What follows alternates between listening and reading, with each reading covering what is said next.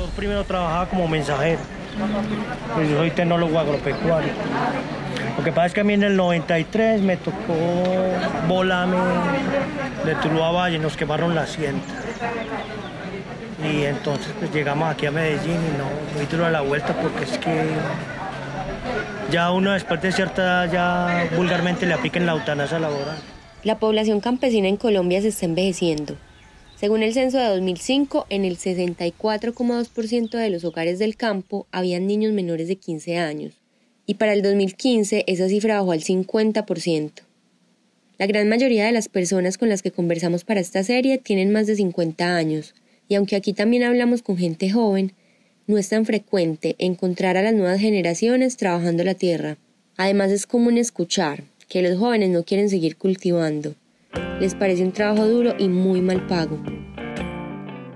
En este episodio de Siembras y Luchas conoceremos una nueva forma en la que los campesinos y agricultores buscan mejorar sus condiciones de vida. San Antonio de Prado, una marca para generar valor.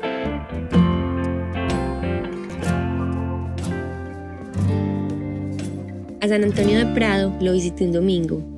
Tiene la apariencia de un pueblo, la gente es muy amable y muy cálida para tratar al otro. Se siente un ambiente cercano, más tranquilo. La vida parece transcurrir más lenta y sin el afán que vivimos en la ciudad. San Antonio de Prado está ubicado en el extremo suroccidental de Medellín. Es muy fácil llegar.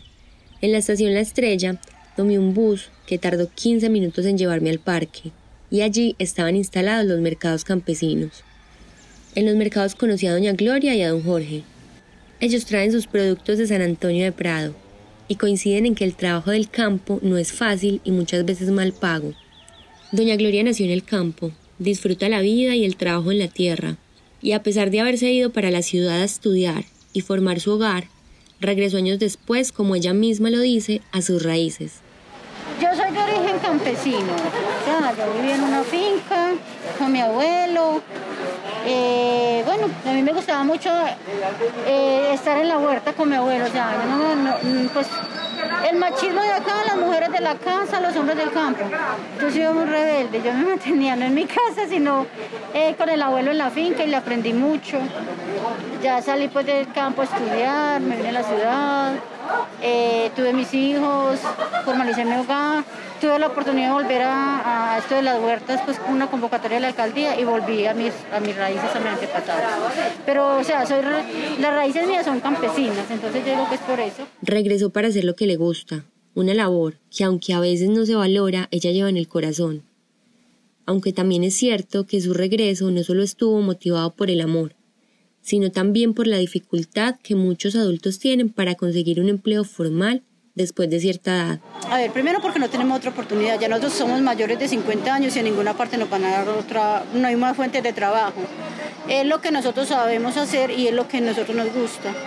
Porque pues o sea, eso lo llevamos en la sangre. Es que ahora pues, porque no hay relevo generacional. Ahora no ningún joven quiere meterse al campo porque no, no hay oportunidad ni nada. Simplemente nosotros eso lo llevamos en el corazón, nos gusta, es como una pasión. Para mí es, yo digo que es la pasión por el campo. Así como doña Gloria, don Jorge también ha tenido que recurrir al trabajo en el campo como un escape a la falta de oportunidades laborales que por su edad son tan difíciles de encontrar. Aquí hay un problema, en este, es el único país del mundo que a los 25 años te exigen que tengas experiencia, a los 35, 40, que sos demasiado joven para pensionarte, y después de los 50, 60 te aplican la eutanasia. Y hablémonos claro, yo ya tengo 56 años, a mí ya aquí me va a dar empleo. Segundo, yo sigo estudiando el cuento porque esto es lo mío. Y tercero, pues no habiendo más alternativas, tenemos que sobrevivir. Esa es la realidad. Don Jorge habla con pasión, con rabia y con la impotencia de saber que con su trabajo, a pesar de lo duro y del esfuerzo que implica producir, aún pasan necesidades, y según él, las condiciones por las que pasan muchos campesinos son precarias e indignantes. Aquí el problema es de fondo Primero, el Estado tiene que reestructurar todo su sistema productivo, porque si no reestructura su sistema productivo no hay nada. Aquí no, estamos jodidos, rey. Y si vas a analizar toda la parte social, la estructura social de lo que es el agro te vas a encontrar que la mayor parte de, los productores ni tienen seguridad social, no tienen casa, no tienen, no tienen casa propia, los servicios de, acceso a, servicios primarios como son salud, eh, todo, no los tienen. Entonces, pues aquí que me vengan a mí a hablar pues de que, de que, que, el Estado ha estado presente en todo. son paños de agua tibia. Condiciones de vida precarias, pero también condiciones laborales que no les facilitan desarrollar su trabajo de la mejor manera y que al final tengan una compensación adecuada, que les genere rentabilidad y el sustento a ellos y a sus familias. Don Jorge y Doña Gloria coinciden en que en el campo hay muchas dificultades para poder producir y vender sus productos a un precio justo. Sacamos, pero los insumos son demasiado caros, la mano de obra también es costosa y cuando uno sale a comercializar es muy barato. Entonces cuando hay tanto intermediario, por ejemplo, para ir a vender a la plaza del mercado, sea, la mayorista, o para uno venderle a grandes superficies, nos compran muy barato. La idea de nosotros es que estamos vendiendo directamente a, los clientes, o sea, no, no tener como intermediarios porque es de la única forma que podemos como pues subsistir y que sea un poquito rentable. Porque si vendemos a la mayorista, nos toca vender el kilo de tomate a, 300 pesos, 500 pesos, eh, que eso es lo que nos pagan, máximo mil pesos. Pero si usted va a las tiendas, a los supermercados, usted va a ir a comprar en una legumbría un kilo de tomate y le cobran 3.000, 3.500 pesos. Entonces, ¿qué hacemos nosotros? En este momento el tomate está a 3.500 pesos, nosotros lo vendemos aquí a 3.000 o a 2.500. O sea, más o menos pues como que sea a precio justo. Pero si nosotros vamos a, a vendérselos a los, por ejemplo, digamos nombres comerciales, en el Éxito, en el Euros, en Merquepaisa o en la Plaza Mayorista, no nos pagan a más de 800 mil pesos el kilo de tomate. Mientras que la mano de obra, o sea, el costo de, nosotros producir un kilo de tomate, si yo le pongo la mano de obra, los insumos, o sea, los abonos, fertilizantes, todo lo que hay que hacer, a mí me sale en 1.300 pesos el kilo. Entonces no, no, no me compensa mientras que nosotros vendemos directamente, pues así en canal directo mm, ya pues podemos sacar utilidad. Los que estamos aquí sobrevivimos. Pues, cuando te pues yo lo hablo desde el punto de vista no fantasioso como hacen muchos. Hombre, es que usted vende 600 mil pesos, sí, muy bien, pero si vamos a empezar a, a sacar los costos, a hacer un costeo a costeo, de cada cosa, miremos qué rentabilidad. Es como lo, lo, que, lo que salió esta semana en la, en la revista de agronegocios. Sí, se creció, pero ¿dónde está la rentabilidad? La rentabilidad. Aquí la única rentabilidad la tiene son agroempresarios. Además de vender sus productos en el mercado campesino de Prado, doña Gloria y don Jorge hacen parte de la organización Mixtos del Campo. A través de ella buscan la manera de innovar, de cambiar sus formas de producción e incluso transformar la materia prima para darle un valor agregado a sus productos, crear una marca y así ganar un poco más. Es un proyecto que está iniciando, pero a través del cual han podido generar un nombre y una etiqueta que de a poco están posicionando y dando a conocer. Es una empresa de segundo nivel eh, que cobija a pequeños productores porcícolas, eh, lecheros, pues que de producción de leche, avícolas y productores ah, agrícolas. Eh, pues que cultivamos aromáticas, hortalizas y frutos de tierra fría. pues buscamos asociarnos pues para poder como que sobrevivir, porque la comercialización es muy difícil, pues en cambio así en grupo, pues como trabajamos en variedad de productos y trabajamos en escala, pues tenemos como más fácil de salir al mercado y venderle directamente a los clientes. Yo estudio los productos acá y también, pues, como te digo, me la rebusco con todo esto. Estos son puros estratos, por ejemplo, esto es un estrato de ají para el dolor, una crema, cannabis. Todo esto es jabonería de estratos de plantas. Esto es un champú de romero, se lo hacemos personalizado si quiere. Y esto es un linimento para el dolor, que es la mezcla de varias, de varias hierbas, pero es más bien para dolores más superficiales. Esta sí es más dolor especializado. Y tengo las ramas que las, yo mismo las cultivo y las deshidrato y las hago.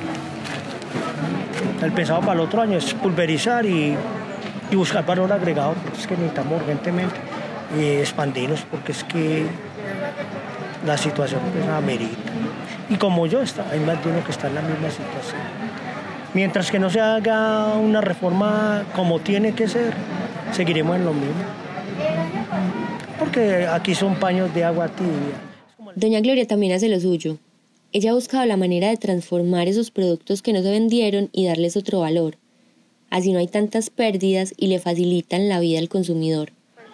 Pues a ver, la idea es que empezamos a transformar, vendemos ya, por ejemplo, vamos transformando que ya no vendemos entonces el tomate nos queda sobre maduro, entonces hacemos mermeladas, hacemos eh, el hogao, o sea, o el guiso que llaman, todo eso. Entonces también estamos tendiendo a, la transformación, porque lo que se nos quede, transformarlo para que no se nos pierda y vender ya. Por ejemplo, hay, hay mucho, por ejemplo, la, tenemos paquetitos. Este es, por ejemplo, un brócoli. El brócoli entonces no se vende así grande, entonces ya uno lo vende así ya listo, que no es sino medio jugarlo, porque ya está listo, y, consumirlo. Lo mismo la espinaca. Se va empacando, o sea, como que facilitarle a los clientes.